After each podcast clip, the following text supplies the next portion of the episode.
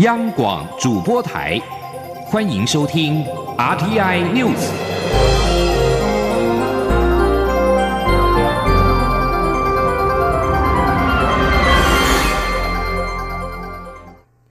各位好，我是李自立，欢迎收听这一节央广主播台提供给您的 RTI News。蔡英文总统在二二八当天接受日本产业经济新闻的专访。总统府今天在网站上刊登了访问内容。总统指出，台湾跟日本在许多方面都面临相同的安全威胁，所以期盼未来能够强化双边在安保事务上的对话，尤其面对网络战等非传统的威胁来源，希望双方能有更进一步的讨论，让各自的民主机制能够持续下去。记者陈国伟的报道。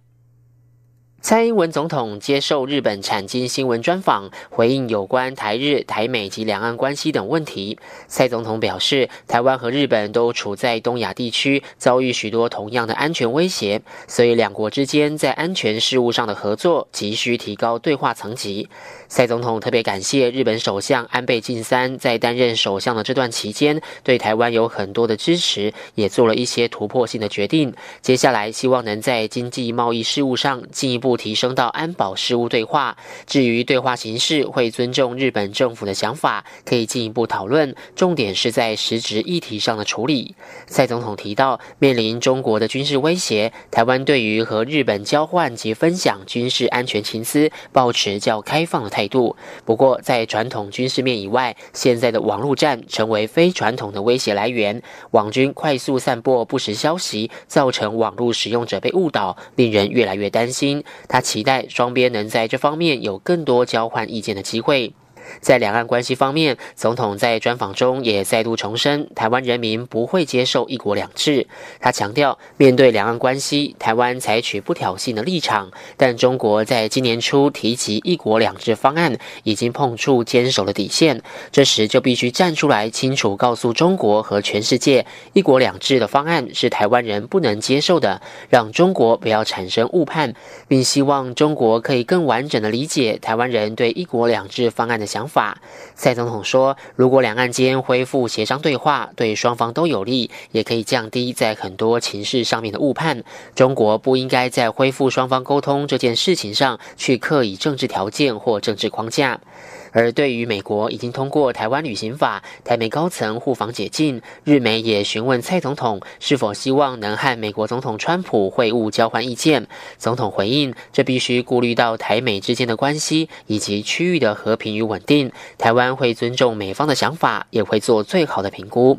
另外，针对福岛等五个县的核灾食品解禁问题，在去年底的公投被否决。蔡总统表示，台湾是 WTO 的会员国，现在将秉持。持 WTO 的精神，希望能和日本政府好好的谈出一些方案，不要冲击到双方的贸易和友谊。中央广播电台记者陈国伟台北采访报道。蔡总统继日前接受美国 CNN 专访之后，又接受日本产经新闻的访问。党政人士表示，透过国际发声，让国际社会对台湾当前的处境有更深的认识。由总统带领启动台湾发声的系列工作。新北、彰化、台南和金门四席立委的补选将在三月十六号投票。民进党主席卓荣泰今天在彰化县为党籍立委补选参选人黄正燕助选。对于彰化的选情，卓荣泰说，他比之前更为乐观。如果能赢得彰化，就是一剂强心针；如果连同新北、台南等三区都能胜选，民进党就能够更为齐心一力的面对二零二零大选。卓荣泰说：“我们三重跟跟台南那个是不能输的压力，那这一区是必须赢的压力，因为守住我们原来的选旗是不能输，才会让我们踏踏稳我们的脚步。那这一席如果必须赢下来了，那就是打一针强心针。所以这三个选区来讲，如果能够完全的胜利的话，我想我们能够把队伍整整队好，更齐心一力的走向二零二零。”但是我们在过程当中，我们还是要坚持我说的那句话：，所有执执政团队必须要提出好的政策，让人民过好的生活，这才是我们的重点。国民党总统党内初选确定要维持七成民意调查，三成党员投票，但是又保留了征召的可能性。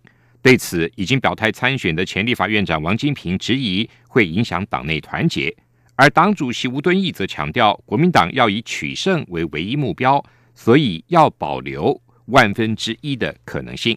记者黄美宁的报道。国民党主席吴敦义二号出席新同盟会新春团拜，对于不排除两阶段征召引发争议。吴敦义接受媒体访问时表示，没有所谓两阶段的问题，但是任何政党都会以求胜为目标。如果是万分之一的可能性，难道不会去做征召的准备吗？所以保留万分之一的机会是任何政党都必要的。但是他希望不必也不会出现二零一五年换柱的状况，一定会照规矩来。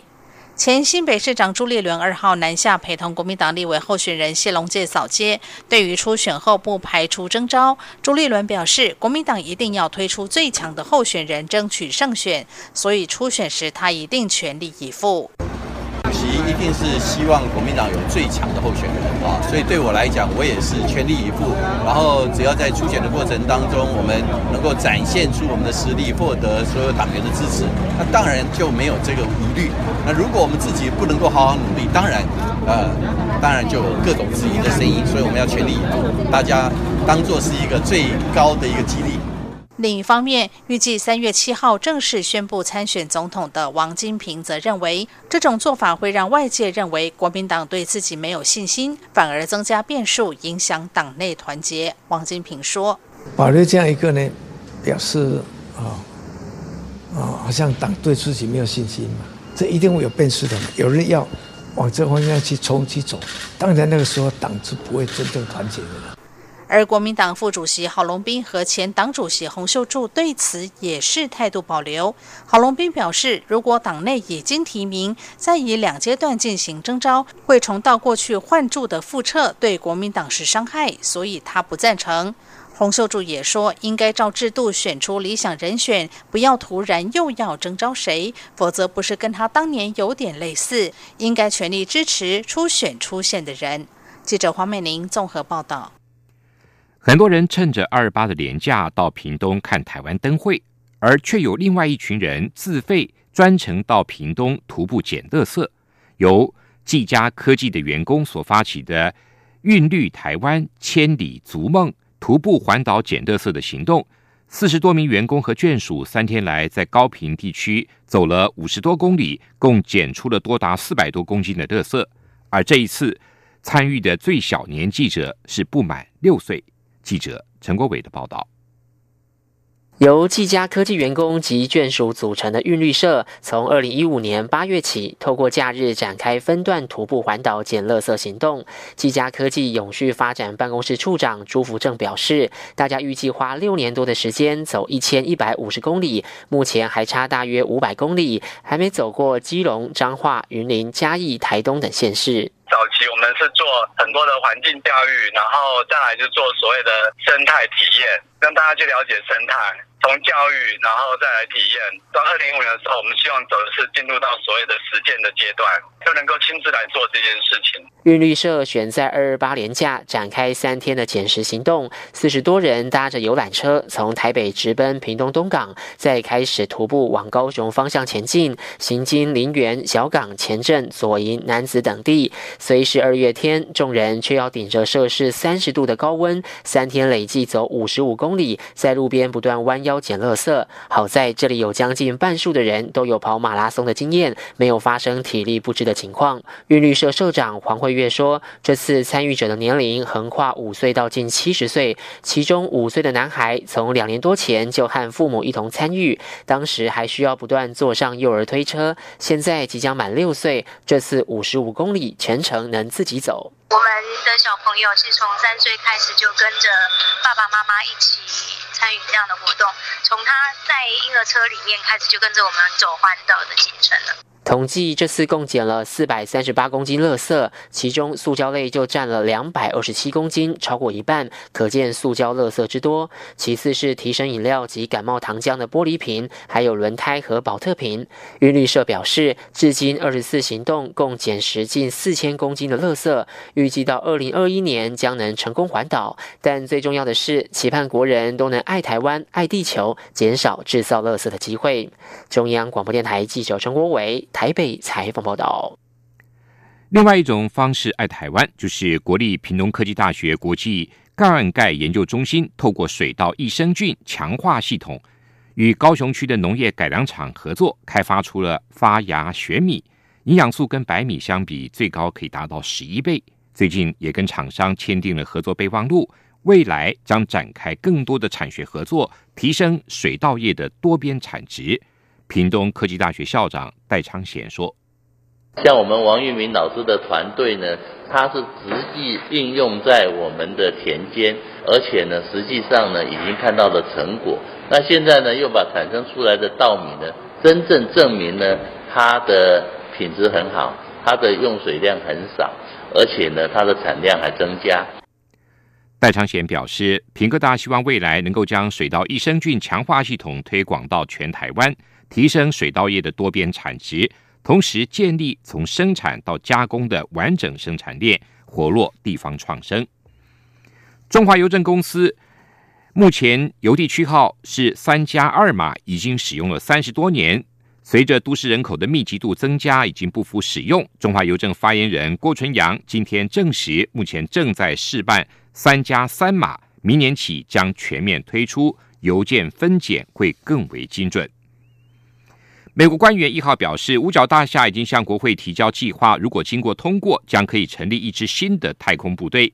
发行社报道，代理国防部长夏纳汉表示，这项提案是应美国总统川普的要求。川普坚称，美国有必要建立新的军种来聚焦保护人造卫星以及因应太空防御上的弱点。依照目前规划的形式，太空部队将会是独立军种，但将归属于空军部。类似海军部跟海军陆战队的关系。自一九四七年空军成为独立军种以后，五角大厦都不曾建立新的军种。目前，美国有空军、陆军、海军、陆战队跟海岸防卫队，太空部队将成为第六军种。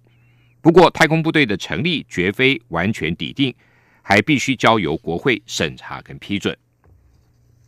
在巴基斯坦送回他们俘虏的印度飞行员之后，印巴两国宿敌之间的怒火已经稍微平息。在此同时，全球强权也都在努力避免这两个拥有核子的国家落入战争。路透社报道，格林威治时间一号下午四点，印度飞行员跨过边界返回印度，电视也为此进行了电视转播，而他也成为这场印巴多年以来最大冲突的象征。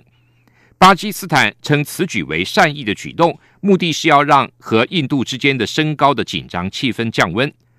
不过，官员表示，在飞行员获得释放之后，喀什米尔地区分隔印巴的实际控制线的两侧仍然持续传出了炮击，几个小时导致四个人死亡。不过，夜里的炮火已经停歇。这个星期的稍早，印巴两国各自派出战机进行轰炸任务，局势有可能演变成战争。包括中国跟美国等全球强权都为此紧绷神经，呼吁印巴两国克制，避免再度陷入冲突。印巴两国自一九四七年脱离英国独立以来，已经三度的交战。与泰国前总理戴克辛有关的几个政党，这个周末正在举行大型集会，但不久之后，法院将做出一项裁决，可能会重创他们在这个月稍晚全国大选的前景。发行社报道。